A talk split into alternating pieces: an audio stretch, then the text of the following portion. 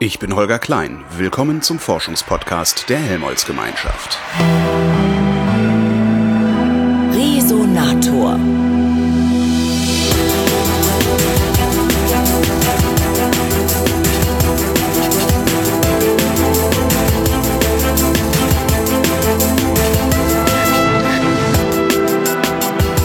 Ich bin nach Garching bei München gefahren und treffe Matthias Tschöp, den äh, wissenschaftlichen Sprecher des Helmholtz-Diabetes-Zentrums am Helmholtz-Zentrum München und Lehrstuhlinhaber für Stoffwechselerkrankungen an der TU München.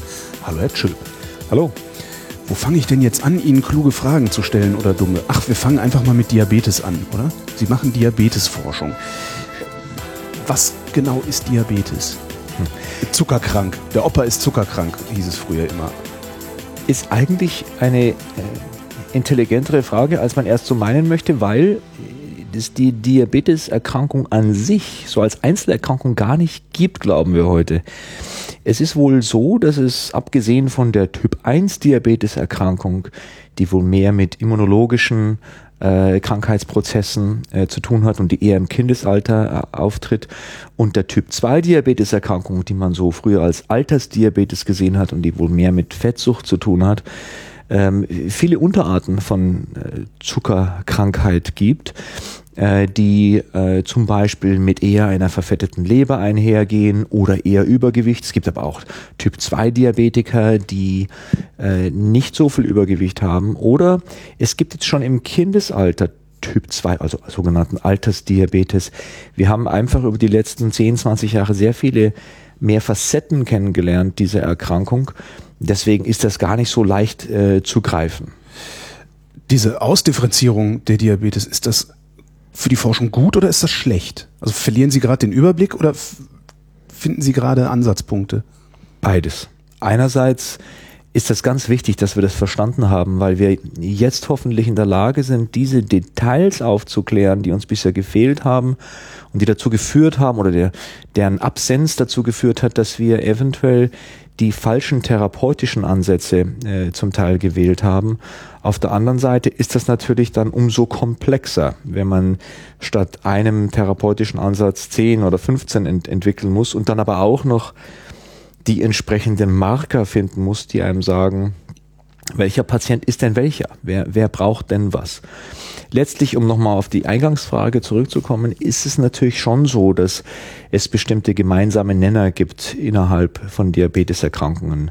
Wenn diese Erkrankungen voranschreiten, führt das natürlich, wenn man es nicht behandelt, dazu, dass der Blutzucker ansteigt. Mhm. Ob das jetzt wirklich so das Zentrale der Erkrankung ist, äh, sondern oder, oder nur ein äh, Zeichen der Erkrankung, das wir nun sehr gut quantifizieren können, ist auch nicht mehr so ganz klar. Also die laufende Nase der Erkältungskrankheit sozusagen. Also Richtig, wir äh, haben das als einen ganz klaren Biomarker, dass der ja. Blutzucker ansteigt und man war eigentlich früher mehr davon ausgegangen, dass alle negativen Konsequenzen dieser Erkrankung direkt durch diesen hohen Zucker im Blut ausgelöst werden. Das ist sicher auch nicht ganz falsch, aber ähm, es gibt wohl auch andere Krankheitsprozesse auf dem zellulären äh, äh, Level, äh, die jetzt nicht unbedingt eine Konsequenz von zu hohem Blutzucker sind, die zur Erkrankung gehören oder zu bestimmten Unterarten der Erkrankung, ähm, die wir verstehen müssen und, und äh, die wir äh, besser lernen müssen zu quantifizieren. Haben Sie da schon was verstanden oder haben Sie erst verstanden, dass es zu verstehen sei?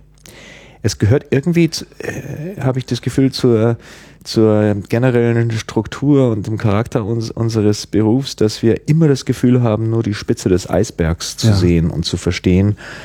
Und äh, der Eisberg äh, gefühlt immer, immer größer wird mit allem, was wir mehr dazulernen. Also natürlich äh, gibt es inzwischen neue Modelle, wie man äh, diese Art Stoffwechselerkrankungen äh, sieht. Es gibt zum Beispiel einen Ansatz, und je nachdem, welchen Experten man befragt, ist das mehr oder weniger populär, dass letztlich diese, diese Art Erkrankung, die mit äh, Adipositas, also Fettsucht und Diabetes zusammenhängt, eine ist, wo es ein Mismatch gibt, ein Ungleichgewicht zwischen dem äh, Kalorienverbrauch und dem Energiestoffwechsel in wesentlichen Zellen unseres Körpers und dem Angebot an Kalorien, was so in unserem Körper äh, präsentiert wird, Ähm, und das hat natürlich sehr viel damit zu tun, a, wie viel Kalorien in unserer Umgebung mh, angeboten werden, wie attraktiv die uns erscheinen, wie viel wir davon zu uns nehmen, was das für Kalorien sind. B, wie viel wir uns bewegen, was das für Exercise ist, äh, was das für eine äh, Muskelarbeit bedeutet und wie das wiederum auf den Stoffwechsel sich auswirkt. Und, und C, was wir jetzt für ein genetisches Muster an uns herumtragen. Was sind unsere Gene, die unsere Eltern uns vererbt haben? Und wie äh, ist das Ablesen dieser Gene programmiert im, im Rahmen unserer Lebenszeit über sogenannte epigenetische Umwelteinflüsse? Was ist das? Das wissen wir auch nicht. aber aber erstmal drüber reden. Aber erstmal ein, ein schlaues Fachwort. Also ich, der würde es am ehesten zusammenfassen als ähm, eine, eine ganze Reihe von äh, Einflüsse, Einflüssen, äh, die aus unserer Umwelt auf die Mechanismen einwirken, die bestimmen, welche Gene denn mehr oder weniger abgelesen werden und dann dazu führen, dass bestimmte Proteine mehr oder weniger hergestellt mhm. werden. Früher ging man traditionell davon aus, dass Veränderungen in diesen Mustern hauptsächlich auf Mutationen zurückzuführen sind. Und jeder von uns trägt eine ganze Reihe von Mutationen mit sich herum, die dann mehr oder weniger äh, schlimm sind oder gar nicht spürbar, nur in ihrer Kombination vielleicht dann doch zu einem ganz bestimmten Stoffwechsel führen. Aber äh, es ist wohl schon so, und das ist eben die jetzt sich rasch entwickelnde wissenschaftliche äh, Epigenetik, dass es ähm, Einflüsse gibt aus der Umwelt, die auch im, im Rahmen unserer Lebenszeit relativ rasch dazu führen, dass bestimmte äh, Genablesemuster unterdrückt werden oder verstärkt werden. Also bestimmte Proteine dann mehr oder weniger produziert werden. Und das Interessante und auch äh, eventuell Schlimme daran ist, dass es zum Teil Mechanismen der Epigenetik gibt, die auch äh, so programmiert werden, dass sie für die nächste Generation schon wieder Konsequenzen haben. Also man hat Beispiele dafür, dass Umwelteinflüsse auf Eltern dann zu Veränderungen bei der nächsten Generation führen können. Was für Umwelteinflüsse wären das? Trockenheit, mehr Sonnenlicht oder weniger Sonnenlicht oder was für? Tja, wahrscheinlich alles das auch. Wir ja. konzentrieren uns natürlich auf die offensichtlichen Einflüsse, die wir sowieso sehr genau untersuchen, also wie zum Beispiel Ernährung, äh, bestimmte Ernährungskomponenten oder äh, äh körperliche Aktivität, äh, Exercise, äh, Training oder wie viel man sich eben bewegt äh, über den Tagesablauf hin. Aber ähm, da gehören wahrscheinlich auch so Dinge dazu, weil Sie sagen Tageslicht wie die zirkadiane Rhythmik und äh, sagen wir mal, äh, also äh, Licht, äh, Dunkelheit, wie viel schlafen wir, mhm, mhm, äh, wann schlafen wir, sind wir oft Jetlag ausgesetzt. Ja. Nicht, dass wir das schon alles verstanden haben und dass es ganz klar bewiesen ist, aber es macht den Anschein, basierend auf den Daten, die es so gibt, dass alle diese Einflüsse äh, durchaus zu Veränderungen führen können, die dann äh, auch bestimmte Genablesemuster äh, verändern können. Und das kann eventuell dann etwas sein, was programmiert wird, dass das länger anhaltende Einflüsse hat. Das heißt, der Umstand, dass meine Mutter nach Kriegsende 45 gehungert hat, könnte sich auf meine Epigenetik ausgewirkt haben. Absolut. Das ist ein sehr gutes Beispiel. Es gibt sehr viele Untersuchungen dazu, was passiert während der Schwangerschaft und wie wirkt sich das aus auf die äh, Lebenszeit oder, um beim Beispiel zu bleiben, Stoffwechsel äh, dieses Menschen, der ähm, in der Schwangerschaft der Mutter vielleicht beeinflusst wurde durch bestimmte Ernährung, sagen wir jetzt mal. Ähm, das kann aber auch ähm, durchaus dann schon wieder sogar noch eine Generation weiter Einflüsse haben. Äh, diese Dinge dauern natürlich aufgrund der Natur dieser, dieser Zusammenhänge und werden zum Teil am Tiermodell studiert. Da ist es natürlich so, dass man da einiges sehr Wichtiges lernen kann, das aber letztlich natürlich eine Maus äh, kein, kein Mensch ist. Aber immerhin haben sie einen schnelleren Generationswechsel in der Maus. Sie haben einen schnelleren Generationswechsel. Aber zum Beispiel die, äh, die Phasen der Schwangerschaft sind bei der Maus etwas anderes. Also die werden relativ mhm. gesehen früher geboren. Deswegen äh, kann man nicht alles eins zu eins übersetzen. Wie greife ich die Diabetes denn dann an, wenn ich noch nicht mal weiß, wo sie herkommt? Also, weil, ne, also Insulin spritzen, um äh, äh ja, Insulinspritzen ist die eine Sache, Ja. dann nicht so viel Zucker essen. Ähm, Ja. ja, aber äh, ist das dann überhaupt sinnvoll? Alles, alles nicht ganz falsch. Und da könnten wir uns natürlich äh, viele Stunden und Tage darüber unterhalten, Ich weil das Zeit. eben so kom komplex ist. ähm, äh, selbstverständlich ist Insulin ein großer Segen. Wir sind jetzt, glaube ich, sechs Jahre davon weg, dass die 100-Jahr-Feier stattfinden wird zur Entdeckung des Insulins. Hat die, die Menschheit verändert. Der, was, was Banting und Best damals äh, herausgefunden haben und wie sie, wie sie das ent entwickelt haben, dass das ein Therapeutikum wurde, das uns alle so, so begleitet. Das hat äh, unglaublichen Einfluss gehabt auf, auf die Gesundheit der Gesellschaft. Trotzdem äh, kann man das schon so zusammenfassen, dass Insulin natürlich nicht die, die Kur ist der, der, Insul der, der, des Diabetes. Ähm, Insulin hilft uns, mit dem Diabetes umzugehen und den Blutzucker in Schach zu halten.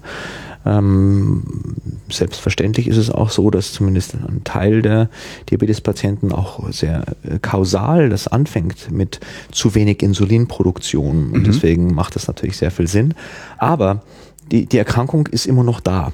Und äh, wenn man wirklich ähm, jemanden heilen wollen würde, müsste man schon grundlegender ansetzen. Und dann ist es wiederum entscheidend, was ist das für ein Diabetes? Ist das ein Diabetes, bei dem durch irgendeinen Einfluss tatsächlich die sogenannte Beta-Zelle in der Bauchspeicheldrüse zerstört wurde, kaputt ging und deswegen kann kein Insulin hergestellt werden? Müsste man dort also versuchen, über Stammzellen oder Gentherapie neue Zellen wachsen zu lassen, die nicht gleich wieder zerstört werden von denselben Einflüssen?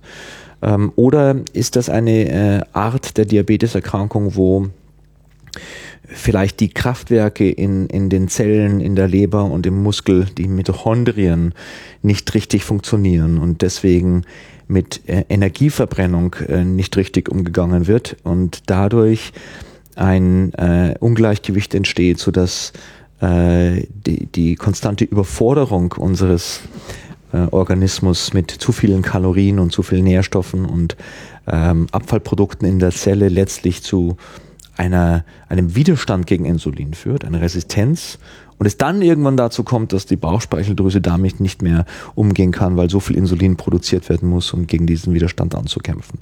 Das ist alles extrem vereinfacht jetzt, aber ich glaube, es ist versinnbildlich, warum einfach Insulinspritzen nicht dafür sorgt, dass wir irgendwann keinen Diabetes mehr haben. Genauso wenig wie abschwellendes Nasenspray dafür sorgt, dass die Erkältung verschwindet. Richtig, genau. Deswegen äh, ist, ist die, äh, die Virusinfluenza immer noch, immer noch ein Problem. Deswegen äh, glaube ich, ist es, ist es wichtig, dass wir auf verschiedenen Ebenen an, an dieser Erkrankung und an neuen Therapie und auch Präventionswegen arbeiten. Wir brauchen natürlich Insulin und eventuell sogar nochmal bessere Insuline. Wir brauchen ähm, anwendungsorientierte ähm, Tools äh, wie eine Insulinpumpe, die vielleicht irgendwann mal so gut selber Blutzucker messen kann, dass man das nicht äh, dem Patienten überlassen muss. Und äh, Dass das vielleicht implantierbar würde dann irgendwie. richtig, Pumpen sind schon, Sind schon. sozusagen implantierbar, die trägt man mit sich und so. die können bestimmten Patientengruppen vor allem Insulin sehr gut applizieren, aber man muss schon noch wissen, was man tut, wann man an dieser Pumpe etwas nachstellt Mhm. und so weiter. Wir sind schon immer noch überwiegend darauf angewiesen, dass die Patienten selber ihren Blutzucker messen. Ähm, aber da gibt es neue Entwicklungen, das wird immer weiter verbessert und das ist auch ganz wichtig und ein, ein großer Fortschritt. Aber gleichzeitig müssen wir uns überlegen, diese richtige Epidemie, die es hier gibt, ähm, hier in Deutschland also es- und weltweit, absolut. Das ist jetzt nicht nur so, weil, weil, weil wir bessere Möglichkeiten haben, Diabetes nachzuweisen, dass wir mehr Diabetes haben, sondern es, es steigt tatsächlich an. Abs absolut, absolut explosiv. Also da äh, würde ich, würde ich wirklich äh, das sehr, sehr klar betonen, dass wenn wir nicht etwas finden, was diese Epidemie eingrenzt, dann hat unsere Gesellschaft ein Riesenproblem, ähm, auch äh, wirtschaftlich, weil sich die, die massive Ausbreitung der Erkrankung ja auf die Gesundheitsversorgung, aber auch auf die, die Arbeitskraft unserer Gesellschaft ähm, so massiv auswirken wird, dass man, dass man das noch, noch viel, viel stärker spürt, als das heute der Fall ist. Und deswegen glaube ich, ist, muss man sich auch über die Prävention Gedanken machen. Und letztlich ist der größte Faktor, so wie wir das heute verstehen, für eine Prävention der Diabetesepidemie ähm, ein, ein Eindämmen der Adipositas oder der, der Fettsucht. Ähm, also wenn wir es schaffen würden, einen Weg zu finden, dass wir die Adipositas ähm, deutlich eindämmen äh, in unserer Gesellschaft, äh, glaube ich, hätten wir auch äh, ein viel kleineres, ähm, wenn überhaupt, ein, ein Diabetes-Epidemie-Problem. Wie ist da der Zusammenhang zwischen Adipositas und Epi äh, Diabetes? Ja, der, der erscheint so offensichtlich, aber wenn man, wenn man auf fünf Kongresse geht und dort mhm. äh, zehn Experten hört, wird man, würden Sie feststellen, dass die sich auch nicht einig sind. Es gibt diesen Satz, von Übergewicht ist noch nie jemand gestorben. Ja, das ist Das falsch. Ist, das ist tatsächlich auch falsch. Sterben, glaube ich, äh, minütlich Leute an Übergewicht und zwar aufgrund der Konsequenzen, die Mhm. Übergewicht äh, bringt. Ähm, Aber- kardiovaskulär, wir wissen, Ja. dass zum Beispiel auch bestimmte Krebsarten viel, viel häufiger sind äh, bei massiverem Übergewicht. Also Adipositas denken wir da eher.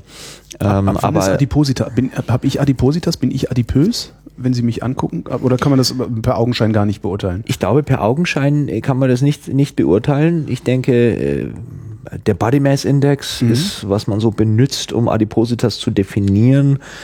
Also ein, ein, ein Verhältnis äh, zwischen äh, Körpergewicht und Körpergröße. Auch das ist irreführend, weil natürlich jemand, der sehr Arnold viel Schwarzenegger, Muskelmasse ja. hat, wie Arnold Schwarzenegger, bei uns als adipös gelten würde. Das sind alles eigentlich relativ schlechte Surrogatmarker. Letztlich die, die, die Körperfettmasse, aber auch da dann, äh, wo Fett gespeichert wird, äh, ist, da, ist da wichtig. Ist das in den richtigen Fettzellen, in welchem Gewebe oder es ist gibt das richtige und falsche Fettzellen? ja, es gibt, es gibt durchaus Unterschiede, äh, wo man äh, Fett, äh, Fett gespeichert sehen möchte, wenn man es denn mit sich rumtragen äh, wollte. Also ob das jetzt in den Unterhautfettzellen äh, Fettzellen ist oder im, äh, zwischen den Organen Mhm. Das viszerale Fettgewebe. Fett habe ich mal Das gelernt. viszerale Fett, richtig. Aber am schlechtesten ist, wenn man das Fett sozusagen äh, zwischen äh, den Zellen, wo es hingehört, oder in ganz anderen Organen mit sich herumträgt, wie in der Leber.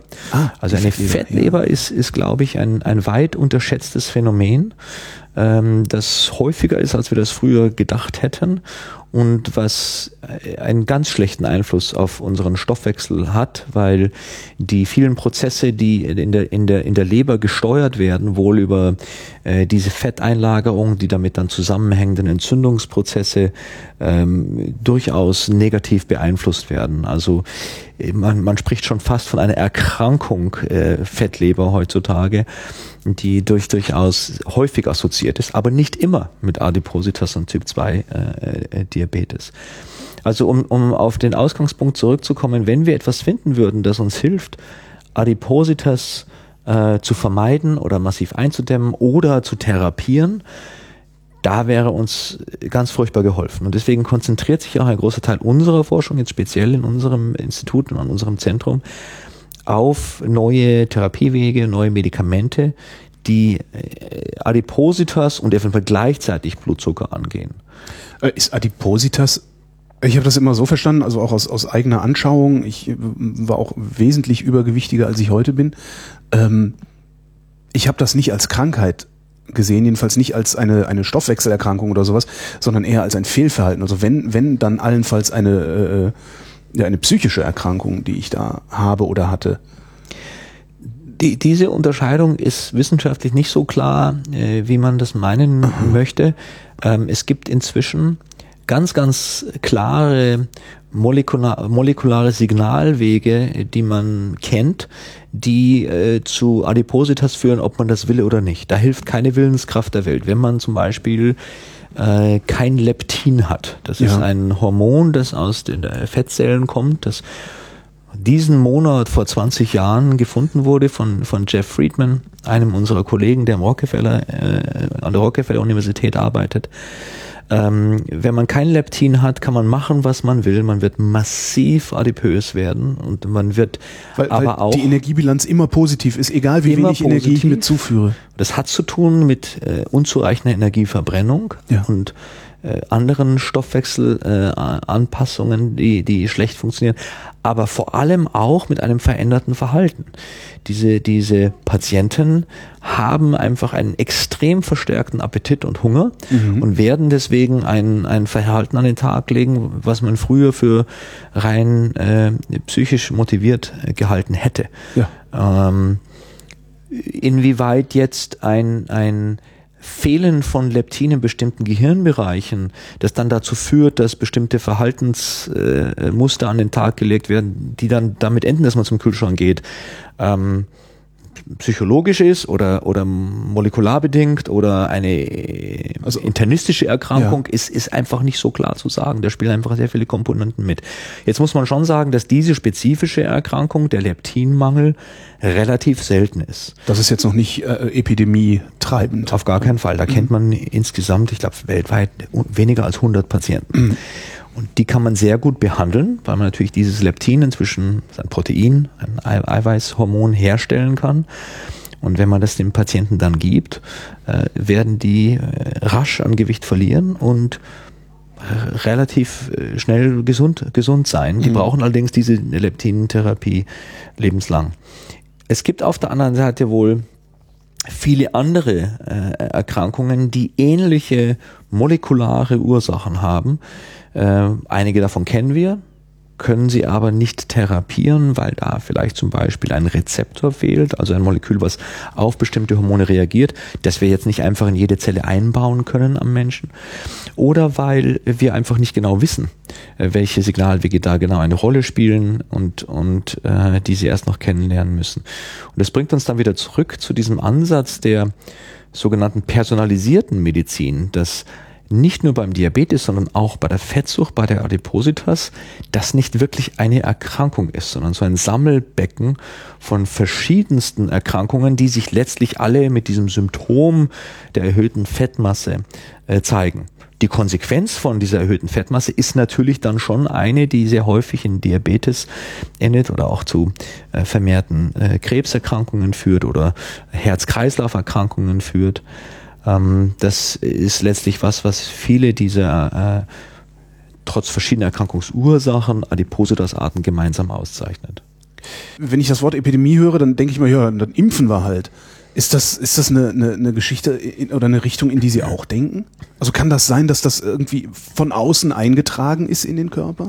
Das ist durchaus etwas, etwas flapsig, wenn wir von Epidemie sprechen, wobei es, äh, glaube ich, das ganz gut transportiert, was wir hier sehen von der Dynamik her und das ganz gut beschreibt für, für, den, für den Laien. Letztlich äh, ist das natürlich ein Begriff, der aus der Infektiologie kommt. Mhm.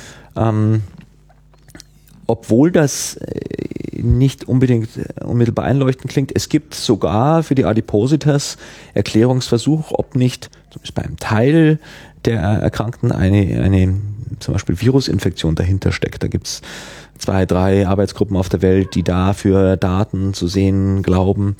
Das hat sich bisher nicht durchgesetzt, mhm. dass man, dass man daran äh, glaubt, aber ist vielleicht auch nicht so ganz komplett vom Tisch, dass da ein Zusammenhang irgendwie bestehen kann.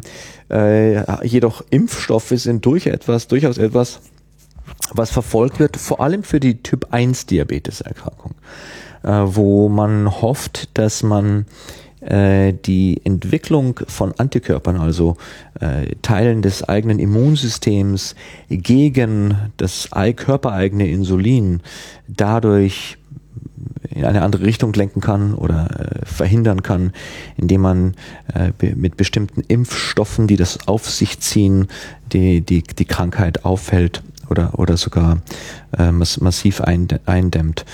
Ähm, dazu laufen auch bereits die ersten klinischen Studien mhm. an, an unserem Zentrum, die von Frau Professor Ziegler geleitet werden, die unsere Typ-1-Diabetes-Forschung leitet. Und, und da gibt es sehr, sehr viel Hoffnung, dass man da in einigen Jahren tatsächlich, nur um diesen Begriff nochmal zu erwähnen, ja. einen Impfstoff wiederum für bestimmte Unterarten von Diabetes anbieten kann, so dass so schön funktioniert, wie man, wie man das momentan am, am Tiermodell oder präklinisch äh, zu sehen glaubt und, und sicher hofft. Für äh, das, was epidemiologisch sozusagen wieder, also für die, die größte Zahl von Diabetespatienten wichtiger wäre, wäre etwas, was die, die Adipositas, wie gesagt, äh, therapiert oder, oder verhindert. Und da sieht es leider noch sehr düster aus. Wie wir alle wissen, gibt es da kein Medikament, was einem einen dauerhaften Gewichtsverlust bringt, der über, sagen wir mal, so zwei, drei, vier, fünf Kilo hinausgeht. Das ist dann meistens bei fünf bis sieben Prozent ist der Schluss. Oft das auch noch mit Nebenwirkungen verbunden, sei es jetzt fettige Durchfälle oder was man immer äh, bekommt, je nach äh, Medikament, was an, an, angewendet wird.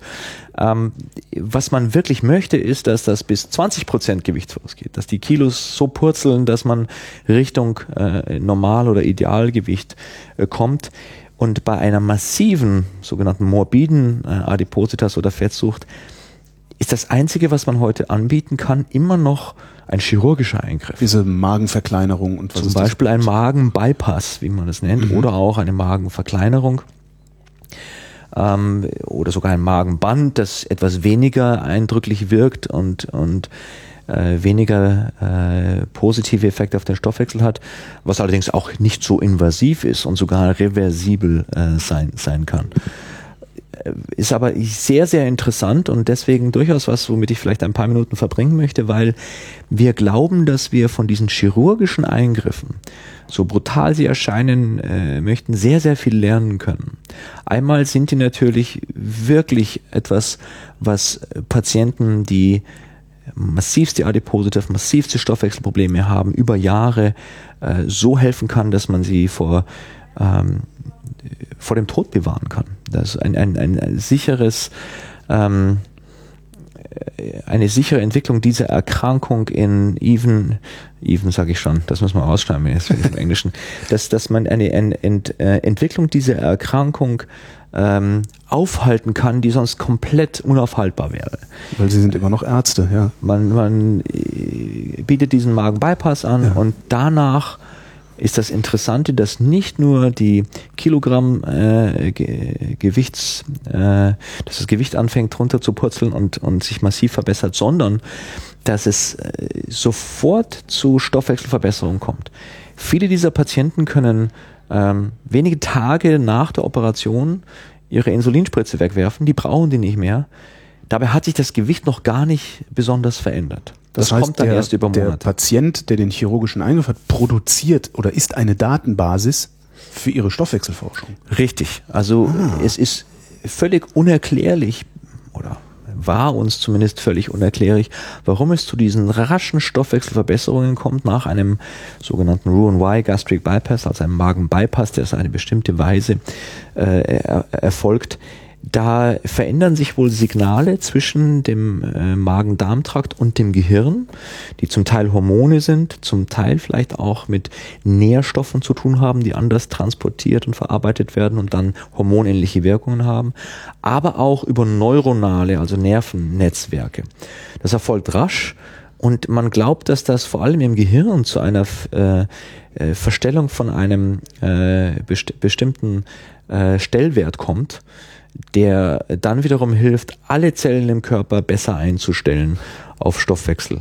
Und äh, wir hoffen, dass wir durch das bessere Verstehen dieser Mechanismen irgendwann sozusagen einen Magen-Bypass in einer Pille oder einer Spritze anbieten können, wo wir letztlich das Gehirn austricksen und ihm vormachen, jetzt haben wir gerade so einen Magen-Bypass angelegt, jetzt mal den Stellwert verändern, weniger Appetit, weniger Hunger, mehr Kalorienverbrennung, bessere Einstellung von, von, von Blutzucker. Die Leber braucht nicht so viel Zucker zu produzieren. Wir transportieren vielleicht Kalorien mehr zu Zellen, die Energie verbrennen und weniger zu Zellen, die das speichern, etc. etc. Wie weit sind wir davon entfernt? Wir hoffen, dass wir davon nicht so weit entfernt sind, wie man vielleicht denken würde. Es gibt jetzt inzwischen einige Ansätze, auch aus unserem Labor, wo wir verschiedene dieser ähm, Hormonsignale äh, glauben identifiziert zu haben und die zusammengebaut haben in so einen ähm, Generalschlüssel sozusagen, ein Molekül, was mehrere äh, Signalwege gleichzeitig aktiviert und äh, dadurch im Gehirn und in anderen für den Stoffwechsel wichtigen Organen den Eindruck erzeugt, dass so ein Magenbypass vorgenommen wurde. Also dazu gehören zum Beispiel sogenannte Triagonisten, äh, über die wir gerade zum ersten Mal publiziert haben, die die Hormone GLP1 und GIP und Glucagon ähm, die vielleicht nicht jedermann ein Begriff sind, aber die alle aus dem Magen-Darm-Trakt kommen und die alle äh, bekannt sind dafür, dass sie bestimmte Stoffwechseleffekte haben.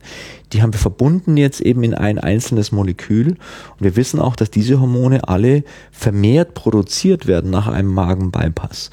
Und da sehen wir zumindest präklinisch, das heißt also in Zellen und am Tiermodell, dass wir damit eigentlich Fettsucht äh, komplett kurieren können oder korrigieren können. Durch einmalige Gabe oder ist das dann so, wie, weiß ich nicht, ich morgens äh, meinen Blutdrucksenker einwerfe?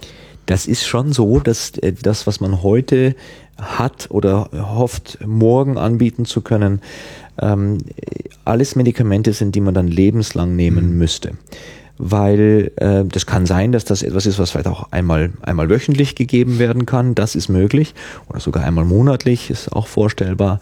Aber sicherlich etwas, das, wenn man die Therapie stoppt äh, und die Lebensgewohnheiten sich nicht verändert haben, wieder zu äh, Anstieg der äh, Fettmasse führen würde.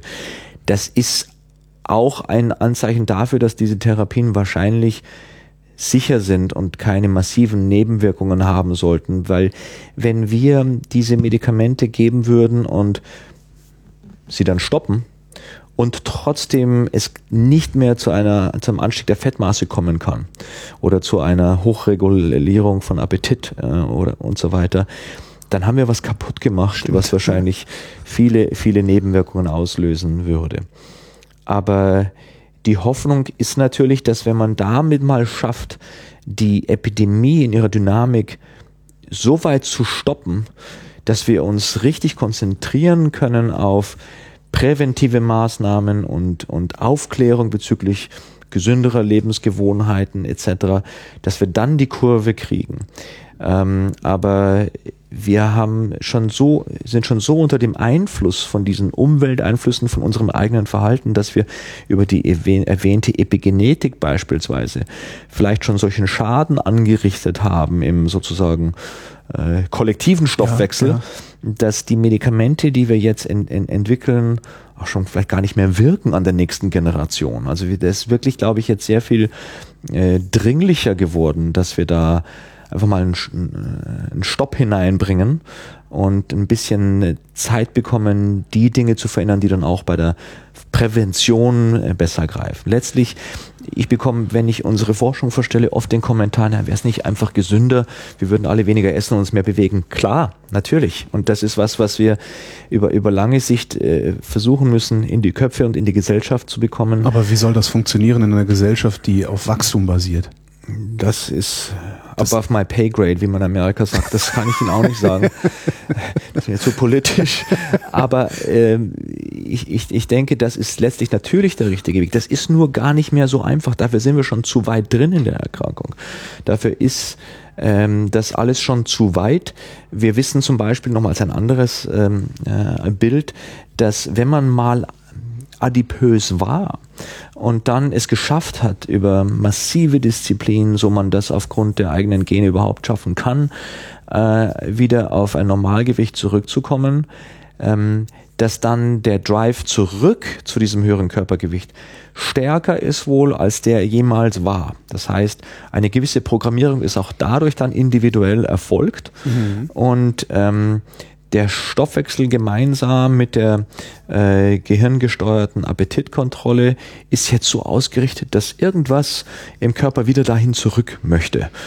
Das mag zu tun haben mit der Evolution und der Tatsache, dass es früher einfach ein Überlebensvorteil war, bei langen Wintern sehr viel Energie gespeichert zu haben. Das ist heute kein Vorteil mehr, aber dieser, dieser Drive nach oben im Körpergewicht ist wohl immer noch in unseren Genen drin. Und äh, das ist noch nicht ganz klar, aber wir haben so den Eindruck, dass je öfter man äh, schon bei höherem Körpergewicht war, desto stärker will der Körper auch dann wieder dahin zurück. Und dadurch kommt es zu diesem sogenannten Jojoing, dass man Sie machen also mir gerade wenig Hoffnung. Ähm, da immer, immer wieder zu, es ist natürlich möglich, dass man das dann äh, äh, verhindert, aber es ist für jemanden, der da schon mal war, wohl schwerer als für jemanden, der noch nie äh, bei, bei höherem oder erhöhtem Körpergewicht war. Und wenn man das jetzt wieder auf die gesamte Gesellschaft sieht, wird sofort klar, dass was im Prinzip besser funktionieren sollte, wie Aufklärung, Unterricht in den Schulen und ähm, einfach ein, ein, ein, ähm, ein besseres Verhalten gesellschaftsweit ähm, nicht so gut funktionieren kann, wenn die Hälfte der Gesellschaft schon übergewichtig ist Ja. und deswegen mit, mit wesentlich äh, schlechteren Stoffwechselbedingungen zu kämpfen hat, als, als man sich das so vorstellt. Sie würden also idealerweise irgendein Hormon oder irgendeinen Schalter finden, der diesen Drive nach oben abstellt. Ja, das ist so ein bisschen der, der heilige Gral, wie man sagt, oder, oder unser, unser Wunschdenken. Wir haben uns da auch schon so ein bisschen äh, wieder auf den Boden der Tatsachen zurückgeholt. Äh, als wir vor 20 Jahren angefangen haben und dann das Leptin entdeckt wurde, haben wir gedacht, Mensch, das Leptin, das ist es jetzt. Das ist das Hormon aus der Fettzelle, das dem Gehirn sagt, wie viel Energie wir brauchen. Und ähm, das funktioniert ja auch eigentlich bei Normalgewichtigen, wenn man ein Leptin injiziert bekommt, dass man etwas weniger Appetit hat und ein bisschen mehr Energie verbrennt. Aber jetzt stellt sich raus, und das passt gut zu dem, was ich gerade gesagt habe, alle, die adipös sind, haben schon einen Widerstand gegen Leptin. Die sind leptinresistent, die haben sogar hohe Leptinspiegel zu 99 Prozent. Aber das nützt nichts mehr. Der Körper ist taub geworden gegen die eigenen Signale. Ja. Und jetzt haben wir seit Leptin ähm, viele, viele andere Signale gefunden. Einer unserer Beiträge war, dass wir ein, ein Peptid im Magen identifiziert haben als äh, ein weiteres Hormon, das heißt Grelin und ähm, macht das Gegenteil von Leptin. Das macht uns hungriger und das führt dazu, dass wir noch effizienter Kalorien speichern in Fett. Jetzt haben wir gedacht, na jetzt block blockieren wir das, vielleicht ist das das Richtige. Ähm, hat auch nicht funktioniert. Wir können das zwar inzwischen relativ gut blockieren, aber alles, was wir sehen, deutet an, dass das alleine auch nicht reicht. Und ähm, so ging das mit, mit vielen anderen Signalen. Irgendwann haben wir dann feststellen müssen, eins reicht wohl nicht. Es gibt zu viele redundante, überflüssige äh, Mechanismen, die ineinander greifen. Wenn wir da eins rausnehmen, dann wird das andere hochreguliert. Es ist wohl einfach zu wichtig gewesen über die Entwicklung der Menschheit, dass wir immer genug essen und genug Kalorien äh, zu uns nehmen ähm, so dass wir jetzt eine Kombination brauchen. Eine Kombination von Blockern oder Aktivatoren, die ein, ein Muster erzeugen, das dann äh, so stark ist, dass das Gehirn das auch ernst nimmt und sagt, na, jetzt, jetzt schalten wir wirklich den, jetzt zügeln wir den Appetit runter. Jetzt, wenn alle vier Hormone das sagen, dann, äh, Dann muss da ja was dran muss dann sein, was dran sein. Und da sind wir jetzt so, dass wir drei kombinieren können. Wir arbeiten daran, dass wir vier kombinieren können. Die große Frage ist, wie so bei so einem Mastermind-Spiel, welche sind das denn? Und da äh, versuchen wir so schlau wie möglich Hypothesen aufzustellen, aber letztlich ist es auch sehr viel ausprobieren. Und da glauben wir, Fortschritte gemacht zu haben. Und da wird es jetzt oder gibt es jetzt schon klinische Studien zu den ersten. Das waren Zweifachkombinationen. Und wir hoffen in den nächsten Jahren auch zu diesen Drei- und Vierfachkombinationen. Es ist ja leider immer noch so, dass äh, Entwicklung eines neuen Medikaments äh, dauert. Das sind meistens 10 oder 12 oder 15 Jahre. Einfach aus der Tatsache heraus, dass das nicht nur kompliziert ist, sondern ja auch wirklich sicher sein muss. Man will ja nicht etwas ähm, äh, am, am Menschen testen, wo man dann Angst haben muss, dass es da zu schweren Nebenwirkungen kommt. Müsste man das denn, wenn es Hormone sind, die sowieso im Körper rumfliegen?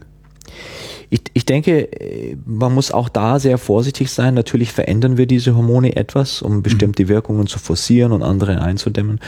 Ähm, und dann geben wir diese Hormone ja auch nicht so, wie die natürlich ausgeschüttet werden. Die werden ja sehr, sehr subtil in bestimmten Situationen mehr oder weniger ausgeschüttet von bestimmten Organen in bestimmten Bereichen des Körpers. Und das ist nicht damit zu vergleichen, dass man eine Spritze ansetzt, aber für einen Tag so, eine, so, ein, so ein Spiegel erhöht schnell und Ja, dann schwitzt man es aus und dann ist wieder alles in Ordnung. Äh, dann geht das schnell hoch und dann geht es Genau. schnell runter. Das ist so, was die Pharmakologie oft als, als, als Problem mit sich bringt. Und damit das richtig gemacht wird, damit das sicher ist und auch so natürlich wie möglich die äh, körpereigenen Signale widerspiegelt, muss man äh, da sehr, sehr lange, sehr, sehr vorsichtig äh, dran arbeiten und vorgehen. Wie forschen Sie da eigentlich? Sie sagten eben schon, ähm, es gibt dann irgendwann mal klinische Studien, es gibt noch Tiermodelle. Äh, können Sie das überhaupt irgendwie auch noch äh, im Rechner modellieren?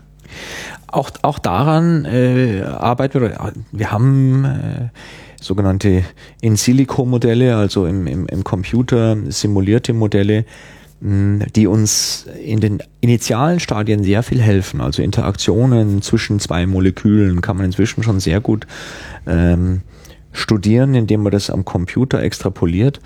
Ähm, ist aber immer noch nicht so gut, wie wenn man das an einer Zelle macht. Und ähm, wenn man dann aber verstehen möchte, wie verschiedene Organe zusammen ähm, kommunizieren und Stoffwechsel ähm, in einem ganzen Organismus beeinflussen, vor allem, wenn das auch Verhalten beeinflusst. Und das ist mhm. ja nun schon so, wenn man Nahrungsaufnahme studiert, dass Verhalten da sehr, sehr wichtig ist. Mhm. Sind die Mahlzeiten kurz oder lang? Bewegt man sich da vorher oder nachher? Ähm, wie schnell nimmt man bestimmte Kalorien zu sich? Oder mag man lieber diese Nährstoffe oder diese? Ist der Geschmack wichtig? Sind die Bitterrezeptoren wichtig? Da gibt es ja viele, viele Facetten, die man da beurteilen muss. Und äh, das geht einfach nur an einem Organismus. Mhm. Da gibt es natürlich Tiermodelle, die, äh, die einfacher ja gestrickt nicht, sind, ne? Würmer oder Fliegen. Ja. Die sind natürlich dann sehr, sehr weit weg von menschlichem Verhalten. Oder das typische Tiermodell für die Adipositas Diabetesforschung wäre eine Maus, die mhm. zum Beispiel auf einer Art McDonalds oder Burger King Diät über Monate ähm, fett gemacht wurde und wo man dann versucht, zu helfen, dass man diese Fettmasse wieder verliert. Und äh, da kann man sehr, sehr viel lernen. Ähm, erstaunlicherweise lässt sich da, obwohl die Maus natürlich kein Mensch ist, sehr viel ähm, transportieren in die klinische Studie. Das ist immer noch der beste Prädiktor, die beste Vorhersage. Zum Beispiel Leptin ist ein Hormon, das wurde an der Maus gefunden. Das hat dann an der Maus funktioniert, dass man dicke Mäuse, denen Leptin gefehlt hat, dünn machen konnte. So ging diese ganze Forschung los. Es gab zufällig eine dicke Maus, die hieß Obi-Obi-Maus. Kein Mensch hat gewusst, warum die so dick ist. Äh, das war genetisch. Und dann hat man gefunden, der fehlt das Leptin. Und dann hat man das gefunden, konnte es der Maus geben und dann war sie normal. Dann hat man gesagt, das gibt's doch wohl auch beim Menschen. Das gab's dann auch beim Menschen. Das hat man dann einige Jahre später äh, gefunden. Mehr Glück Diese Menschen kann man jetzt thera therapien. Oft ist es leider bei uns so, dass es mehr Glück als Verstand ist, eigentlich äh, die, die Regel. Und äh, dadurch hat man jetzt aber an diesem Modell, an der Maus und am Menschen gelernt, naja, Leptin ist wichtig, aber bei den meisten Menschen ist die Leptinresistenz das Entscheidende, nicht das fehlende Leptinsignal. Und jetzt arbeiten wir an Wegen, wie man diese Leptinresistenz überkommt. Und auch diese gibt es bei, bei der Maus, gibt es beim Menschen. Ähm, alles nicht eins zu eins. Es gibt kleine Unterschiede, aber es ist immer noch der, der beste Prädiktor äh, im, im Sinne von translationaler Forschung. Ähm, als Sie damit angefangen haben, Sie sagten eben vor 20 Jahren haben wir angefangen, äh, haben Sie mit all dem gerechnet? Oder haben Sie gesagt, ich mache mal ein bisschen Diabetesforschung, ein bisschen Zuckerkrankheit erforschen? Absolut. Also diese, diese aberwitzige Ausdifferenzierung, die Sie da gerade erzählen. Äh, ja. Absolut nicht. Also es war wirklich ein nicht vorhersehbarer ähm, Verlauf, einerseits wie die Wissenschaft sich entwickelt hat und andererseits auch die, die persönliche Karriere. Ich war äh, oder bin Kliniker, äh, habe Medizin studiert und war hier an der Universitätsklinik in München. Also Sie haben richtig praktiziert? Richtig praktiziert, einige Jahre. Was für ein Arzt sind Sie? Äh, in der inneren Medizin war ich. Mhm. Ich wurde dann so in die habe mich so in die Wissenschaft involviert, dass es letztlich die Facharztprüfung immer verschoben wurde und dazu kam es dann nie mehr und ich habe jetzt okay. auch seit vielen Jahren nicht mehr direkt Patienten, mhm. zwar in klinische Studien involviert, aber nicht, nicht direkt in der Ambulanz oder am, am Krankenhaus tätig klinisch. Ähm, war aber zunächst durchaus ähm, auf diesem Wege und habe mich gesehen als dies und jenes, war erst auf dem Weg zum Tropenmediziner, dann zum Psychiater und letztlich dann doch in der inneren Medizin. Was mich aber relativ schnell fasziniert hat, war die Kommunikation innerhalb des Körpers zwischen verschiedenen Organen und vor allem mit dem Gehirn. Äh, wie funktioniert das? Was passiert das? Wie kann das Gehirn alle diese Zellen gleichzeitig modulieren im, äh, im Feedback zu allem, was die Umwelt mit uns so anstellt. Das äh, fand ich äh, tatsächlich schon relativ früh spannend und das hat mich dann auch in die Neuroendokrinologie gebracht, wo ich hauptsächlich klinisch tätig war. Das ist also die Neuro ist mit Nerven. Die, die Lehre, ja, wie, wie, wie Nerven und Hormone gemeinsam funktionieren oder wie das Gehirn involviert ist. Also Endokrinologie ist dann die Lehre vom Hormonsystem, oder? Endokrinologie ist die Lehre von den Drüsen und den Hormonsystemen ah, okay. und die Neuroendokrinologie ist dasselbe, aber die Rolle des Gehirns dabei. Und ähm, dann wurde eben das Hormon Leptin entdeckt. Und ich denke, dass tatsächlich diese Entdeckung, dieses, diese Publikation war, was dann äh, mein, mein äh, Karriereweg massiv beeinflusst hat, weil ich dann direkt in die Leptinforschung mit eingestiegen bin und dadurch haben sich Kontakte in die Vereinigten Staaten ergeben. Dadurch bin ich dann dort auch für so eine sogenannte Fellowship als, als Postdoc gegangen. Ähm, schon in eine Pharmafirma damals für einige Jahre, um zu versuchen, leptinbasierte Medikamente mitzuentwickeln, was dann ja, wie gesagt, nicht so einfach war. Und dann da aber hängen geblieben. Dann haben wir die Ghrelin-Wirkung entdeckt und äh, irgendwie war das dann extrem faszinierend, äh, dass es diese verschiedenen Hormone gibt, die in unserem Gehirn äh, bestimmte Verhaltensmuster auslösen und diese zu versuchen äh, als therapeutische Grundlage äh, zu modellieren für Erkrankungen, das hat mich in den letzten 20 Jahren durch, durchaus fasziniert und deswegen arbeiten wir da immer noch dran. Äh, Sie, Sie haben auf, auf diesem Weg einige Preise eingeheimst, habe ich gelesen. Ähm, unter anderem den Outstanding Scientific Achievement Award. Äh, was, was war das Scientific Achievement? Also das ist von der American Diabetes Association, ja. glaube ich, ja. Äh, das ist ein, ein Preis, den die ähm, Gesellschaft für Diabetesforschung in den Vereinigten Staaten einmal im Jahr vergibt für die herausragende Forschungsleistung.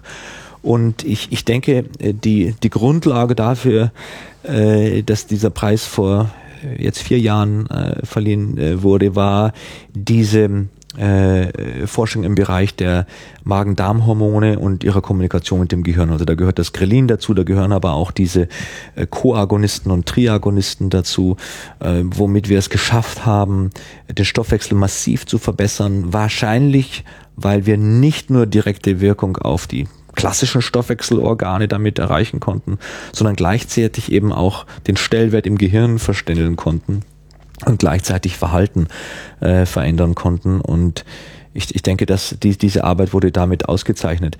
Ähm, vielleicht muss man dazu erwähnen, dass das auch ein, eine große Herausforderung ist und war, dass man einerseits weiß, man muss auch im Gehirn Wirkung erzeugen, um Verhalten zu beeinflussen, um Hunger und Appetit einzustellen, zumindest in bestimmten Patientengruppen.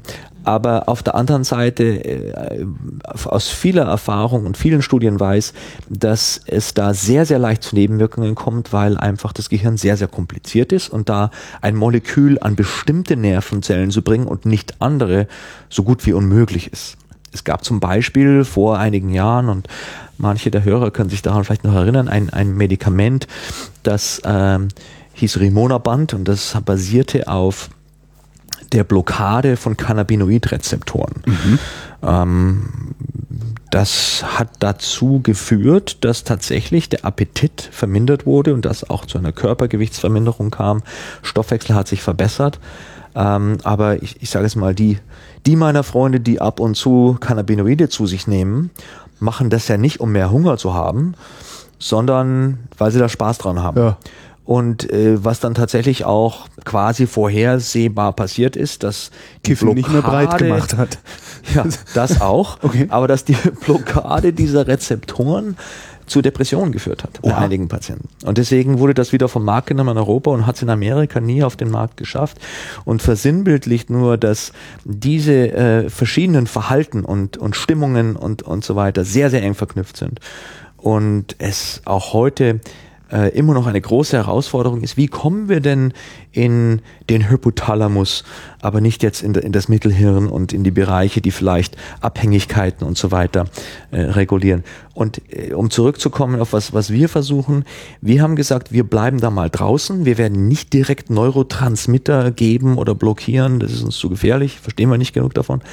Wir wollen äh, das, das Toolkit von Mutter Natur nehmen, also die körpereigenen Signale, die aus dem Magen kommen, die aus dem Darm kommen, die schon wissen, wo sie hin müssen im Gehirn. Da gibt es bestimmte Rezeptoren ja. in bestimmten Gehirnbereichen. Ähm, und wir verändern die. Also indirekt tricksen wir das Gehirn aus. Und durch die Veränderung von diesen Signalen ist es uns gelungen, auf indirektem Wege zu erreichen, was wir wollen im Gehirn, dass wir den Hunger einstellen können, dass wir die gehirngesteuerte Energieverbrennung im Fettgewebe einstellen können, aber dass wir, zumindest was wir bis jetzt sehen, keine großen Nebenwirkungen auf äh, Dinge wie Depression oder Neurodegeneration oder, oder Stimmung oder andere Verhalten haben. Das ist so ein bisschen unsere Hoffnung, dass wir sozusagen über so eine Art trojanisches Pferd uns da äh, eingeschlichen haben. Welches, ne, welches trojanische Pferd ist die falsche Frage wahrscheinlich. Also vor welches Tor stellen Sie das Pferd? Ist es der, der Magen? Ist es die Leber? Haben Sie, was ist da der, der beste Kandidat, an dem rum, rum zu manipulieren sich lohnt? Es wird sicherlich eine Kombination sein für ja. die meisten Patienten. Ähm, es wird sicherlich äh, entweder gleichzeitig ein Effekt auf die Leber und aufs Gehirn sein müssen oder direkt aufs, aufs Fettgewebe und auf die Bauchspeicheldrüse. Und das ist die große Herausforderung, wie schon am Anfang erwähnt, dass nicht jeder Patient gleich ist. Es gibt aber bestimmte Muster, die man in bestimmten Patientengruppen findet. Und deswegen versuchen wir nicht mit einem Medikamentenkandidat aufzuhören, sondern wir arbeiten an, an Dutzenden von verschiedenen Molekülen, um dann irgendwann sagen zu können, naja, diese Patienten, bei denen man diesen Marker im Blut findet oder bei denen man Ultraschall so und so viel Fett in der Leber sieht, die brauchen dieses Medikament. Aus diesen zwei Magen-Darm-Hormonen und die müssen noch ein bisschen Leptin dazu kriegen. Und, und diese anderen Patienten, die brauchen vielleicht tatsächlich eher eine, eine Stammzelltransplantation plus ein äh, Medikament, was den Appetit hemmt, etc. Ähm, also momentan sieht es so aus, als würden die meisten Patienten äh, sehr viel von bestimmten Kombinationen profitieren. Ähm, wir müssen allerdings viel besser werden im analysieren, welcher Patient denn welcher ist. Und die Diagnostik sozusagen ist, mhm. ist da äh, gar nicht so viel weiter als die Entwicklung von neuen Therapeutika. Und da, da sehr eng zusammenarbeiten ist, zusammenzuarbeiten ist, ist eins unserer Ziele. Und deswegen haben wir auch innerhalb der äh, äh, Helmholtz-Institute deutschlandweit einige äh, Programme angestoßen, Netzwerke, zum Beispiel die personalisierte Medizin äh, ist zusammengefasst unter einem Netzwerk, das IMED heißt, individualisierte Medizin mhm. IMED. Ähm, und da arbeiten wir mit Krebsforschern und mit äh, Gehirnforschern und mit ähm, allen, allen möglichen verschiedenen Klinikern und Grundlagenforschern an einer Kombination aus der Entdeckung von neuen Biomarkern und neuen Therapeutika, weil wir glauben, dass diese Präzisionsmedizin, die maßgeschneiderte ähm, therapeutische und auch präventive Maßnahmen äh, generiert, einfach die Zukunft ist. Würden Sie gerne unsterblich sein, um diese Zukunft angucken zu können? Also unsterblich wäre ich nicht so gerne. Äh, vor allem nicht ohne, dass sich die Medizin so weiterentwickelt, dass man in, in höherem Alter ähm, selbstbestimmter äh, le leben kann. Mhm. Es, es ist natürlich also doch eine große halt Neugier da, aber die ja. Hoffnung überwiegt, dass wir das auch in normaler, innerhalb normaler Lebenserwartung schaffen. Also ich bin tatsächlich zuversichtlich, dass wir in den nächsten 10 bis 20 Jahren ähm, einen transformativen Wechsel sehen, äh, wie, wie die Landschaft aussieht im, im Diabetes adipositas Bereich, dass diese Epidemiologie dann zurückgedrängt wurde. Ich bin einfach äh, zuversichtlich, dass einige unserer oder der Medikamente unserer Kollegen ähm, so wirken, dass wir diesen diesen Moment bekommen, in dem wir dann hoffentlich so auf Präventivmaßnahmen umstellen können, dass man diese viel seltener anwenden muss in der Zukunft.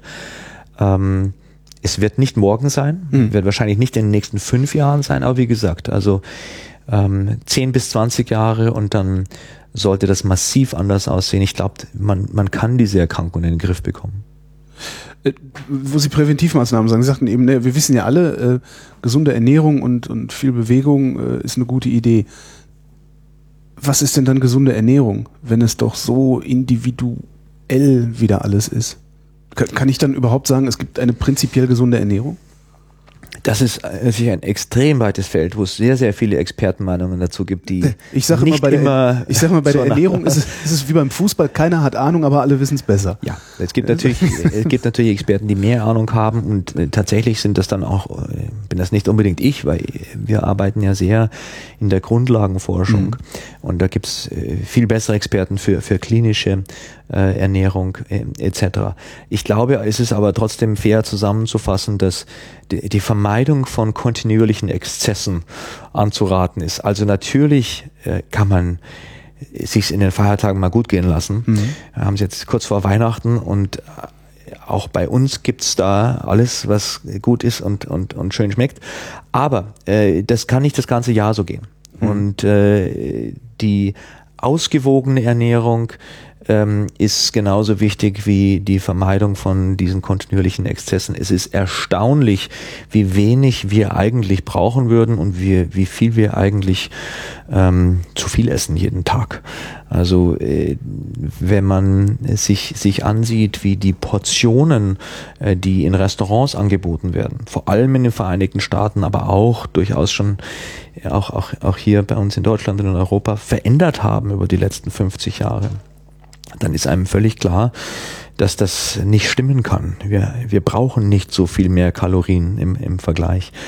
Also sicherlich ähm, ist das eine Empfehlung, äh, die, die ich fast für wichtiger halte als äh, was genau wir zu uns nehmen. Ob das jetzt wirklich eine äh, proteinreichere oder kohlenhydratarmere, äh, ärmere Diät sein soll, da äh, streiten sich die Experten vielleicht zu Recht. Ähm, mhm. Aber dass wir letztlich als Gesellschaft viel zu viel Kalorien zu uns nehmen und vielleicht zu viel Genussmittel. Und da spreche ich von äh, Zucker und Alkohol. Mhm. Ähm, das sind Genussmittel und keine Lebensmittel. Die gönnt man sich für, für das Erlebnis, ja. aber die sollten nicht zum Grundnahrungsmittel dreimal am Tag oder, oder fünfmal am Tag werden.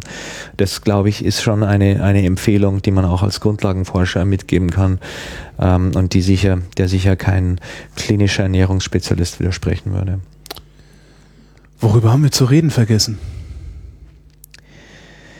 Dafür, dass wir äh, mehr ähm, Fördermittel für die Diabetesforschung brauchen.